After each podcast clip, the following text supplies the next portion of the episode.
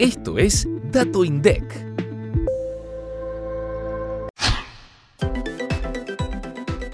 La utilización de la capacidad instalada en la industria presentó en julio de 2022 un nivel general de 67,6%, 3,5 puntos porcentuales más que en el mismo mes del año pasado.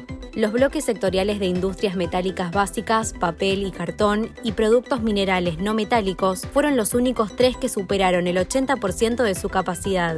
Respecto a julio de 2021, las principales incidencias positivas se observaron en la industria metalmecánica, excepto automotores y en la industria automotriz. Recordá que el relevamiento tiene en cuenta cuál es la producción máxima que cada sector puede obtener a partir de criterios técnicos, como el aprovechamiento potencial de las plantas productivas empleando el máximo de turnos posibles.